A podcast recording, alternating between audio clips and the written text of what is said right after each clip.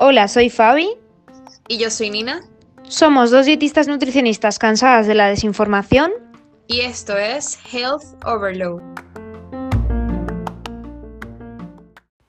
Hola a todos, continuamos con la segunda parte del episodio anterior en el que charlábamos con Carmen nuestras experiencias a la hora de escoger carrera profesional, cómo nos sentimos estudiando el grado de nutrición humana y dietética y dejamos una pregunta abierta que responderemos a continuación.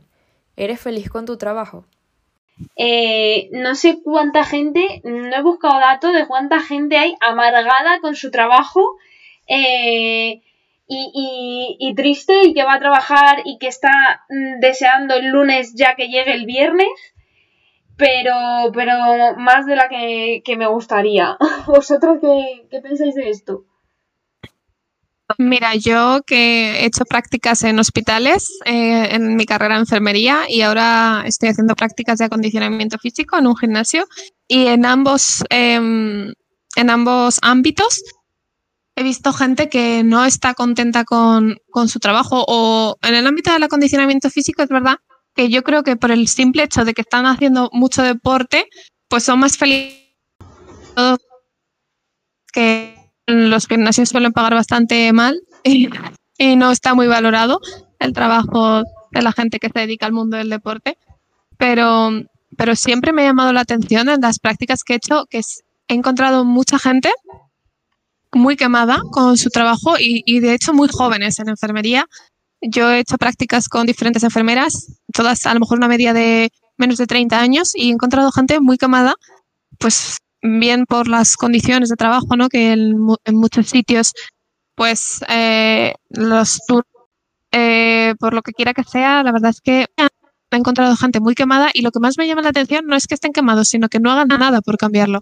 A mí siempre me ha llamado mucho la atención porque yo era muy preguntona y les preguntaba a todos, ¿y qué tal? ¿Y estás contento? Y tal. Y decían, pues no, porque esto es una mierda, porque no sé qué, porque mira esto, porque yo antes estaba mejor, pero ahora ya, pues libro una vez cada no sé cuántos días, ¿no? Y, y a mí lo que más me llamó la atención es que digo, joder, y si estás tan mal, ¿por qué no haces algo para cambiarlo, no? Porque yo en ese aspecto sí que soy muy inconformista y por eso estoy estudiando más y más cosas porque tengo muy claro que hasta que no encuentro trabajo que me haga feliz, no voy a parar, ¿no? O por lo menos hasta que no me demuestro yo a mí misma que, no es posible, si es que no es posible, porque mucha gente cuando le dices, no, es que yo quiero un trabajo que me haga feliz, te dice, no, a ver, es que eso es imposible. Te dice, bueno, a lo mejor los primeros años sí, pero luego al final pues te cansas, tal. Em, y entonces a mí me llama la atención eso, no solo que hay mucha gente que no le gusta su trabajo, sino que casi el mismo porcentaje de gente que no hace nada por cambiarlo. Y cuando te das cuenta de la de horas que dedicas a tu trabajo, que, que serían 2.024 horas al año que dedicas a trabajar. O sea, ¿realmente vas a dedicar tantas horas de tu vida a algo que no te gusta? Total. Total. Sobre todo lo vemos mucho, o sea, mucha gente que, sí, que, llega cansada a sus 40, 50, que ya, o sea, se quiere jubilar lo antes posible y miras hacia atrás y dices, de verdad, o sea, de verdad valía la pena estar tan amargado, sentirme tan mal y no haber hecho un cambio de, al respecto. Creo que es importante. Sí, eh, yo eso lo veo, por ejemplo, en mi madre, que se supone que ella eh, tiene, o sea, ella ha estudiado lo que le gusta. Ella es ingeniero forestal y le gusta mucho la ingeniería, eh, es súper friki, se sabe todos los animales del universo, todos los árboles, todo. O sea, es súper friki, le encanta.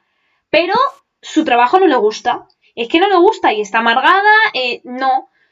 Mm, vamos, yo no la veo como realizada, ¿no? Y está en plan de, ay, pues es que cuando me jubile voy a tener una pensión muy buena, no sé qué, y me podré dedicar a eh, llevar fincas, no sé qué, no sé cuántos, y yo en plan, ¿y por qué no lo haces ya? O sea, ¿por qué no te dedicas a, llevar fincas y cosas de esas, que es lo que te gusta?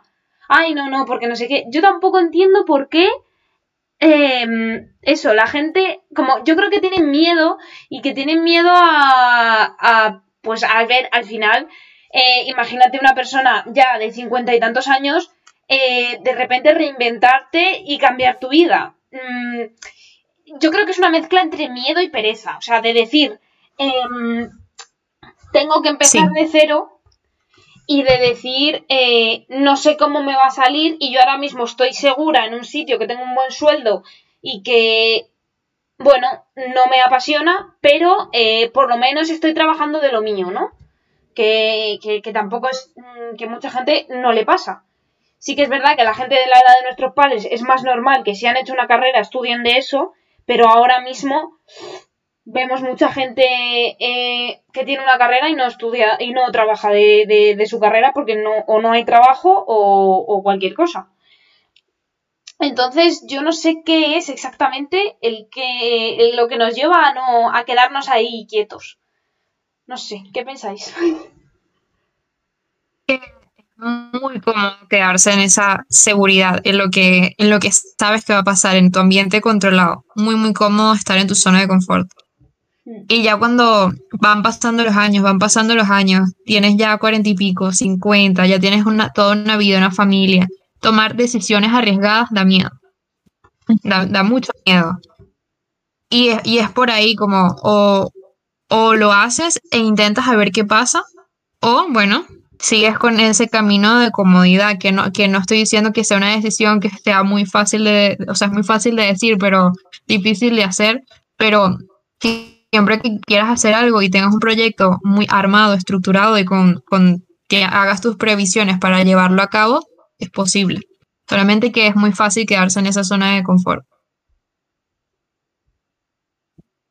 Pues sí, yo es que creo que, no sé si en España mm, o quizá la verdad es que desconozco si en otros países eh, pasará igual o no, pero creo que está sobrevalorada la estabilidad, ¿no? Todo el mundo o mucha gente, por lo menos con personas que yo he hablado, y sobre todo cuanto más mayores más valoran esto, ¿no?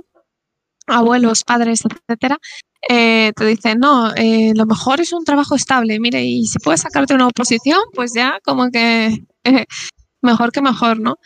Y, y realmente yo al principio sí que valoraba mucho la estabilidad, porque claro, joder, tener asegurados mil euros, dos mil euros o lo que sea mensual, pues oye, eh, está bien, te da cierta eh, estabilidad, pero ¿sabes lo que pasa? Que luego me di cuenta de que esa estabilidad muchas veces también lleva a, a falta de, de acción, de motivación, ¿no? Si al final hagas lo que Mm. hagas, vas a cobrar X dinero al mes, pues yo veo como que mucha gente, pues, pues oye, que no, no realmente no, no tiene ninguna motivación para mejorar, para dar más de ti, ¿no?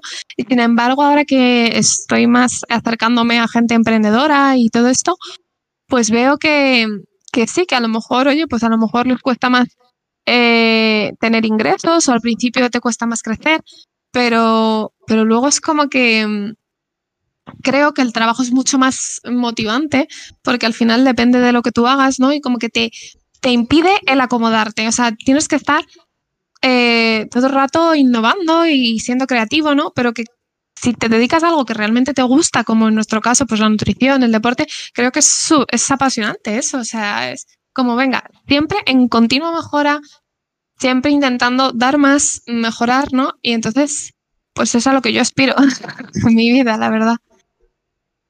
Sería acotar que existe un factor importante, yo creo que diría económico, que por ejemplo nuestras generaciones anteriores, nuestros padres, a la hora de salir al mercado laboral, pues había muchísimos trabajos estables, eh, había como menos automatización de ciertos empleos, que esto lo estaba viendo en un documental el otro día, y había menos competitividad a la hora de, de enfrentarte a un puesto de trabajo. Ahora mismo ese es como que el reto de nuestra generación. Cada vez más hay trabajos que están desapareciendo porque se están automatizando más y hay que reinventarse, buscar un hueco dentro de, dentro de la sociedad que sea útil y que, que genere ingresos. Entonces es un poco, da un poco de miedo, pero a la vez muy motivante poder encontrar un nicho dentro de, de toda esta sociedad que ya está como, como automatizada en mostrar cómo puedes de- dar un valor y demostrar tu talento a la sociedad y que puedas eh, tener una retribución a cambio. Entonces, eh, creo que es importante acotar eso eh, a nivel generacional. Y también que muchas veces eh, se teme al emprender o al ser autónomo y todo eso porque se supone que no tienes seguridad y realmente tu trabajo está dependiendo de ti. O sea, evidentemente va a depender de que mm, tengas suerte de repente y te caigan un montón de clientes por alguna cosa o de que tú te estés moviendo y vayas teniendo eh, contactos por allí, por aquí, que no sé, va a depender de muchas cosas y no es estable, eso está claro, pero que tú estés trabajando en Zara y de repente a Mancio le dé por despedirte, ese trabajo era estable en teoría, ¿no? Eh, no sé, depender de otros al final tampoco es que sea muy eh, mm, fijo ni, ni estable, o sea, no lo sabes. Entonces, no sé, también es como depender de ti o depender de otro. Todo depende de lo que confíes en ti, ¿no? Muchas veces. Sí, a ver, tampoco queremos dar la visión aquí, Flower Power, de que si todo depende de ti, eh, va a ser súper fácil y vas a tener un montón de trabajo.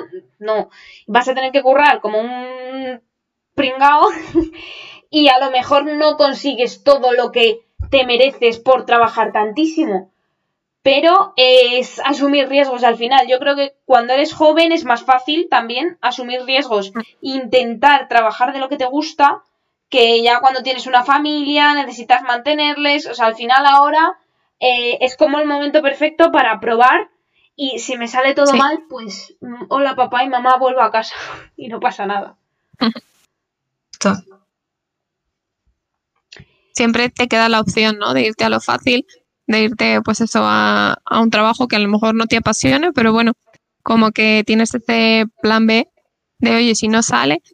Pero a mí lo que me daba mucha, mm, mucha rabia, ¿no? En mi caso, es que ni siquiera lo había intentado. Entonces por eso volví a nutrición, volví a deporte porque dije, bueno, si no sale, pues oye, no sale y me dedico a lo que me tenga que dedicar, me da igual, como si tengo que estar trabajando ocho horas al día en algo que no me gusta, porque al final es lo que dice Fabi, ¿no? Cuando eres mayor, pues si tienes familia, pues no te queda otra que, que mantenerte a ti y a, gente, a la gente que dependa de ti. Pero, pero el ni siquiera intentarlo, jope, es que para mí eh, es duro ¿eh? tomar esa decisión, porque al final vivir vivimos una vez y yo no querría morirme sin, sin haber quedándote con el easy, ¿no? Easy. Total. Yo creo que esta vida está para, para eso, para intentar las cosas. Y si no salen, pues por lo menos te quitas de dudas. O sea, ya sabes que lo que podría haber sido no ha sido y ya está. Pero quedarte con la cosa de no saber. Total. Eh, ¿Qué pensáis eh, vamos a abrir el melón de la universidad. Eh, ¿Pensáis que de verdad la formación que se da en la universidad es útil, eh, es necesaria, es adecuada mm, o simplemente es un paso que hay que mm, cumplir o un, un, trámite que hay que pasar? ¿Qué, ¿Qué opináis de la universidad? Creo que la universidad es necesaria, o sea, te da ciertas bases, pero creo que hay que dar un paso más allá. O sea, como que la universidad te da, te da como que ciertas bases, la formación, esa disciplina, pero luego al salir, pues algo falta ahí. O sea, algo falta para que tú puedas aplicar esos conocimientos a la práctica. Y no sé, siento que hay que cambiar un poco ese, el enfoque que, que tenemos actualmente con respecto a la universidad. Pero de cierto modo lo agradezco porque eso te, forma y te da las bases como para tú, asentar esa gran cantidad de conocimientos que luego vas a aplicar. Sí, yo coincido contigo, Nina, en que al final es la base, ¿no? Y, sí que me parece bien, oye, pues que haya unos mínimos eh, para que alguien que se dedica, pues en nuestro caso a la nutrición, te asegure, ¿no? Que, que tiene un mínimo de conocimiento para que no te pueda llevar la nutrición a alguien que no tiene ni idea, aunque actualmente, desgraciadamente, algunas personas lo hacen. Pero ahí está el compromiso del cliente, ¿no? De la persona que va, que va a, confiar su nutrición en alguien, de pedirle el título o preguntarle, o por lo menos informarse, ¿no? De de que se ha formado. Pero sí, pienso que la universidad es la base, pero creo que cuando tú acabas la universidad es cuando empiezas realmente a emprender, a aprender, perdón, y, y, a formarte más, ¿no? Y luego la experiencia, la práctica creo que también es, eh, es muchas veces lo, de lo que más aprendes. Y, y en, en realidad pues eso, la universidad sí que lo veo como un punto de partida, pero ni mucho menos como el punto final, ¿no? O sea, cuando acabas, te gradúas, es cuando empiezas realmente ya a especializarte. Y por eso me parece tan importante también dedicarte a algo que te guste, porque yo, por ejemplo, cuando acabé enfermería, decía, joder, y ahora voy a tener que estar formándome toda mi vida en medicación, en eh, curar úlceras, en, en cómo poner sueros, cómo y me daba una pereza tremenda. Sin embargo, si pienso en estar formándome toda mi vida en todas las, eh, todas las, eh, los eh, papers nuevos que salgan sobre, pues, los alimentos que tengan efectos beneficiosos para la salud o los que no, o pues el entrenamiento de fuerza, de hipertrofia, todo esto, pues como me, apasiona realmente el tema, no me importa, es como que sale de mí. O sea, se me pueden pasar horas y horas escuchando podcasts sobre entrenamiento, sobre nutrición y lo disfruto, ¿no? Pero porque realmente me, interesa. Entonces, por eso creo que es tan clave em, dedicarte a algo que te gusta, porque entonces sale de ti y cuando te formas mucho, eres bueno. Y entonces creo que luego no es mucho más fácil pues conseguir trabajo o que te vaya bien si emprendes todo esto por conectarlo un poco con lo que hablábamos antes, ¿no? Total. Yo pienso un poco lo mismo. Sí que pienso que la, la universidad es la base, pero también pienso que está totalmente sobrevalorada. O sea, me refiero, por ejemplo, yo ahora mismo estoy haciendo un grado superior y como que los profesores em, nos incitan mucho a eso, a que tenéis que ir a la universidad, tenéis que estudiar CAFID, eh, porque la universidad mm. es la universidad y la universidad y la universidad. Yo en plan, a ver, que ya he pasado por la universidad y no me ha dado ningún conocimiento extraordinario, ¿sabes? Que me ha dado la base, que sí, que evidentemente mm, es más que nada, pero que no hace falta. O sea, por ejemplo, eh, también supone un esfuerzo económico, entonces no todo el mundo puede ir a la universidad y tener un título, por ejemplo, de un grado superior en dietética y en, acondicionamiento físico está genial, tienes el título oficial que te deja eh, dedicarte a lo que tú quieres eh, y no tienes que pasar por la universidad, que también es como obligatorio, no es obligatoria la universidad. Te ayuda, te puede abrir puertas tener un título universitario no lo sé. O sea, yo en mi caso, en cuanto a aprendizaje, mm, tenía asignaturas que sí y tenía asignaturas que, que, no, que nos daban. O sea, lo que. La carrera de nutrición como tal, yo diría que es una mezcla entre medicina y ciencia y tecnología de los alimentos. Y luego, las. Eh, o sea, eso es lo útil. Lo no útil es todo lo que te dan sobre nutrición, que es del año 1935. Entonces, Mm, para aprender sobre nutrición hay cosas mejores que la universidad, pero para poder dedicarte a la nutrición tienes que tener un título ah. oficial porque si no está feo y estás haciendo intrusismo laboral. Sí, justo. Y mm, me he dado cuenta también que, por ejemplo, todo el conocimiento que vimos en la carrera de nutrición, que tú dijiste, es muy enfocado a medicina y a ciencia de tecnología de los alimentos, me sirvió espectacularmente para hacer el máster de investigación en medicina translacional. O sea, todo lo que era técnicas de laboratorio, todo lo que era fisiopatología de enfermedades, todo lo que era experimentación, o sea, esos términos yo los había visto en biología, en patología y todo era muy aplicado a la medicina, así que me sirvió espectacularmente. Pero sí que es verdad que a la hora de práctica, tú sentarte enfrente de un paciente Vamos a hablar de dieta. Ahí está como complicado. No, no, no está tan ahí. Sí, sí que te sirve. Y a la hora de aprender a leer bien un paper, porque por ejemplo a mí salud pública me sirvió un montón para eso. O sea, sí, sí, no estoy diciendo que no sirva la universidad, claro que sirve. Pero que si un grado superior se enfocase bien y te enseñasen a que el conocimiento está en los papers en vez de a darte temario random, pues también estaría muy bien, que no haría falta. Eh, pero bueno, eso, mm, que al final la universidad pues son muchas horas, muchas prácticas, también mucho trabajo de laboratorio, o sea, como que tiene diferentes salidas que a lo mejor un grado superior no te puede dar, por ejemplo, acceder a un máster oficial, acceder a un doctorado, o sea, yo creo que para elegir si ir o no a la universidad tienes que pues pensar a qué te quieres dedicar.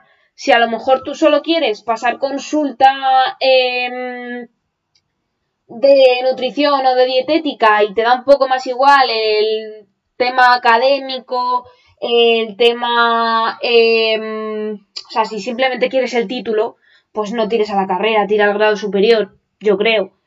Pero si luego, si también puedes querer hacer una carrera por realización personal y ya está. Hay gente que tiene el grado superior en dietética y hace la carrera porque le hace ilusión. Oye, pues es totalmente mm. lícito. Pero que hay, hay otras opciones que están muy bien también. Y que no hay que menospreciarlas, que también se menosprecian mucho. Sí, es verdad. Sí, es verdad. Y además, yo creo que eh, en los casos en los que a lo mejor no tienes muy claro qué te gusta, ¿no? Como me pasaba a mí, pues quizás es mejor empezar en un grado superior, que son dos años, y, luego, si realmente te es, eso te puede servir para, para, decir, ah, pues sí, mira, esto era lo que me gustaba, o no, pues me voy a otra rama, ¿no? Entonces, creo que como si no lo tienes muy claro, como me pasaba a mí en su día, es una buena forma rápida y, y práctica, porque creo que los grados superiores te acercan mucho más a lo que realmente es el mundo laboral, más que la universidad, mm. em, pues de verlo, de verlo, de comprobar si me gusta y luego si te gusta y, quieres seguir formándote o ampliando o eso, eh, incluso ir a máster y doctorado y demás, pues puedes ir a la universidad, que no pasa nada, que hay gente que va a la universidad con 40 y 50 años. Total. Sí, pero que bueno, al final eh, eh, hay que tienes que saber un poco cómo elegir y también que a lo mejor, pues mira, yo qué sé, haces el grado superior en acondicionamiento físico o en dietética o lo que sea em, y luego quieres eh, pues mm, avanzar un poco más o, o, o tener un título superior porque realmente la sociedad por desgracia, te va a valorar más si tienes la carrera que si tienes el grado superior, pues bueno, no está de más acceder a la, a la universidad y te va y el, y el grado superior te va a dar el conocimiento de base de cómo va a ser la profesión y ver si realmente te merece la pena o no hacer la carrera.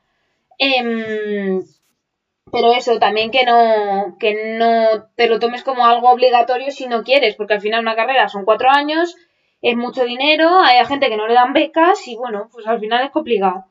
Pero que, hay otras opciones también, que parece que solo hay que elegir carrera y ya está.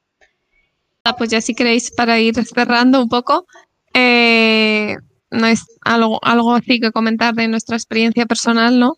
Ya para, para ir cerrando así como algo más práctico, ¿no? Y, bueno, pues yo en mi caso, eso, em, cuando, cuando estaba acabando enfermería y me di cuenta de que realmente no, no me veía toda mi vida dedicándome a eso, dije, joder, pues tengo 21 años, tampoco es tarde para, para apostar, ¿no? Por lo que creo que me puede hacer feliz.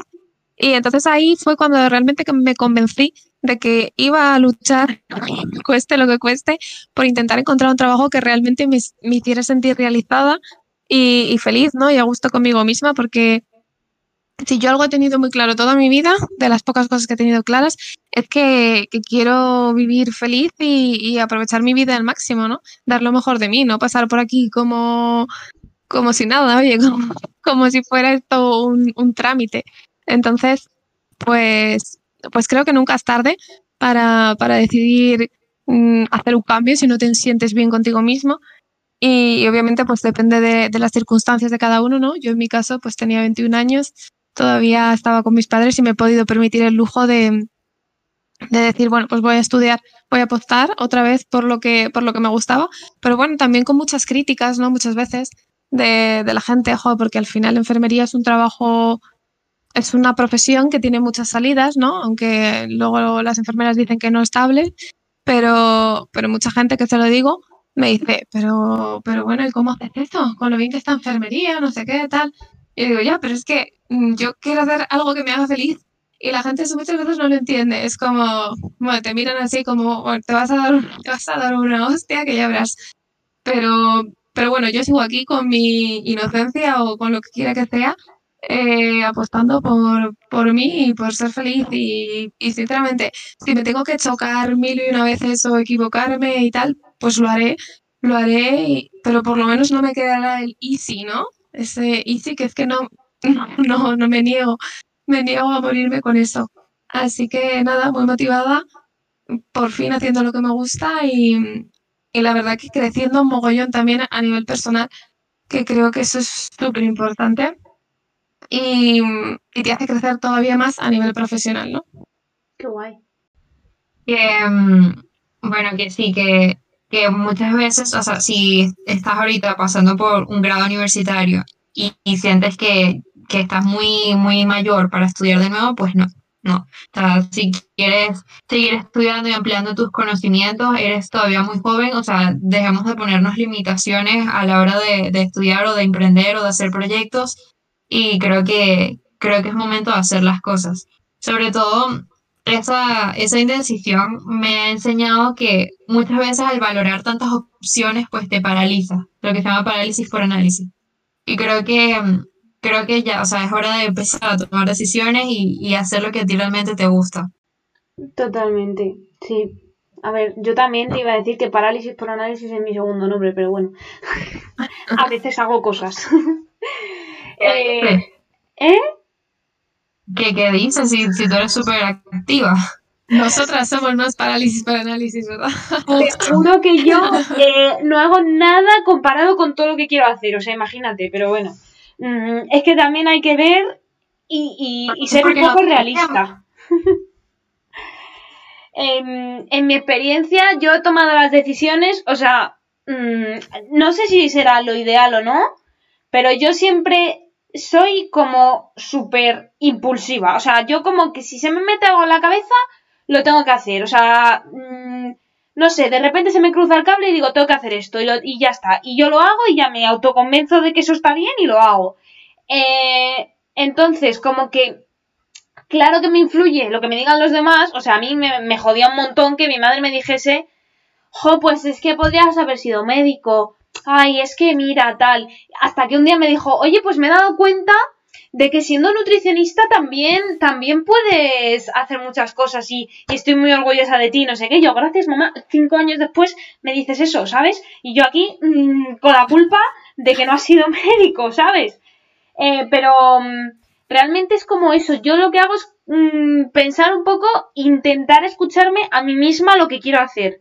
No tanto pues lo que hacen los demás y ver qué me gusta, porque es que yo me tiro todo el día leyendo sobre entrenamiento, sobre nutrición. Sí que es verdad que no me gusta leer papers, o sea, eso lo reconozco, no me gusta, pero me hago un montonazo de cursos y me hago de todo.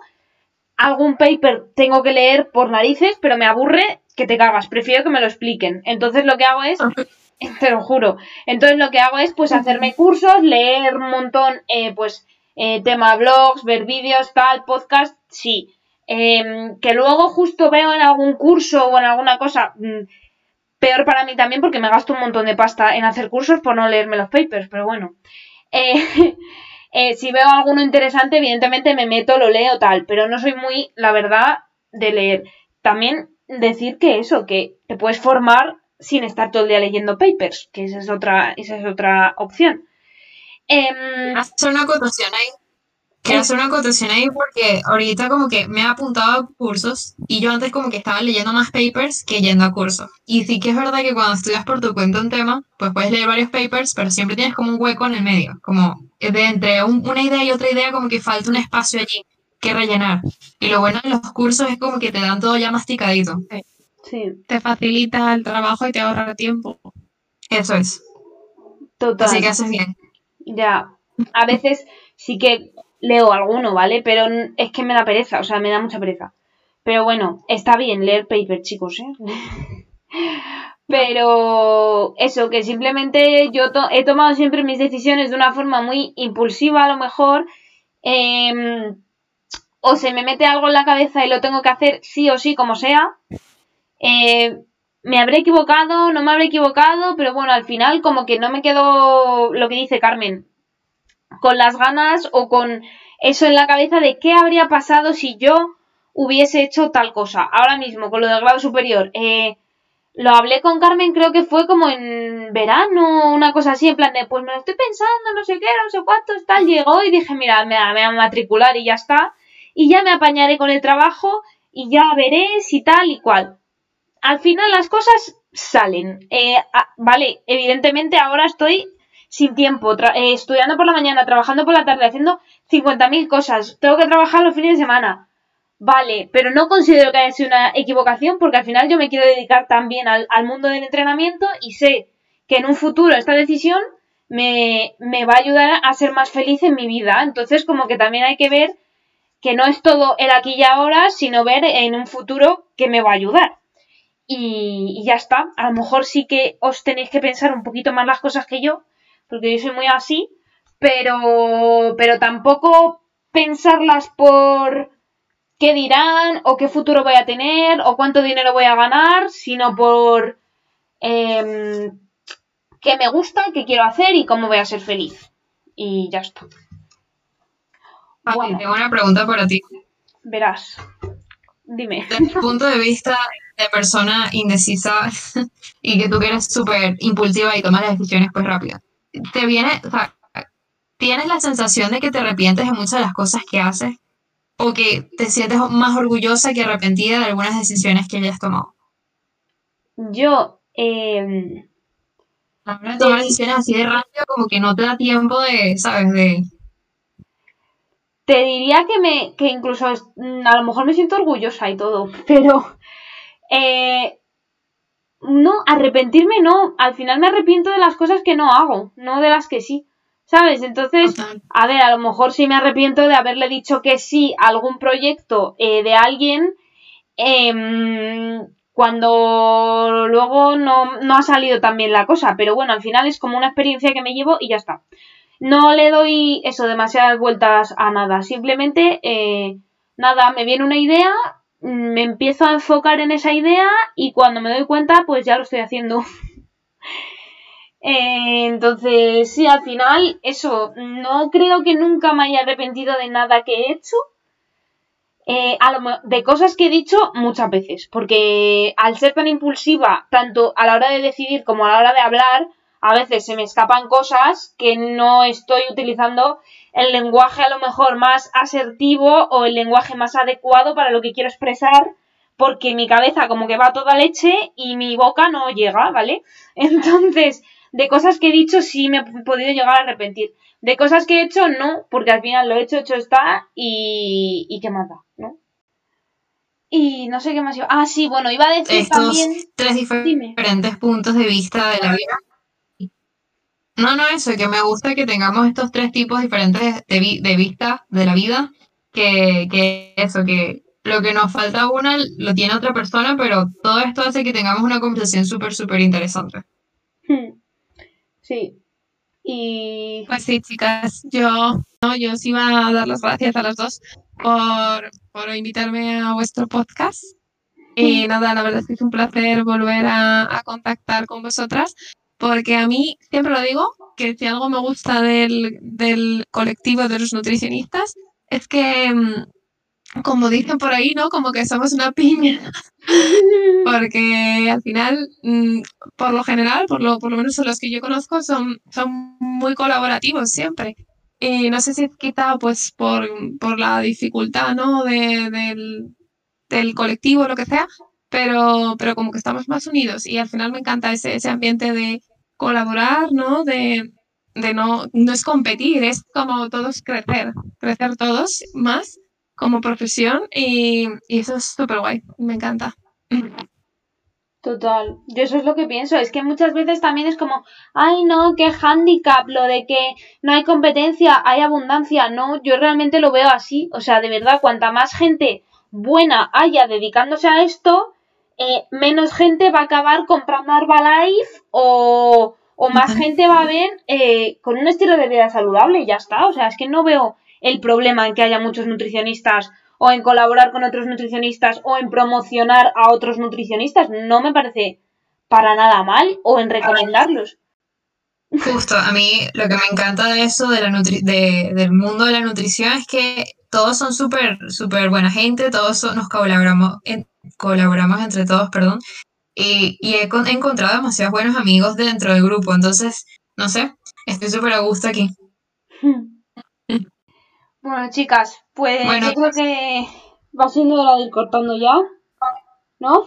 ¿Cómo lo veis? Sí, Nos podíamos tirar cinco horas hablando de esto, que se nos ve a las tres como súper...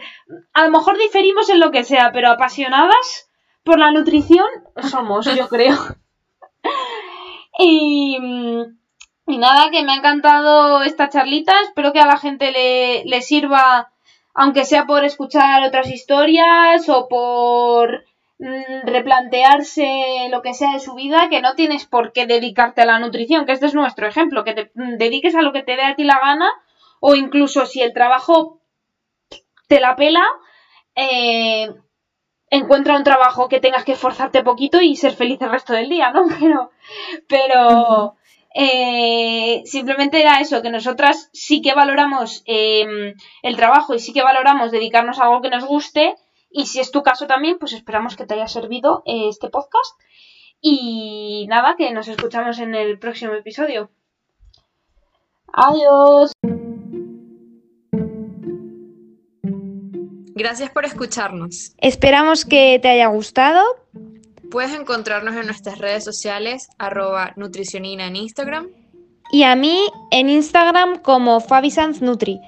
Y nada, nos vemos en el próximo. Adiós.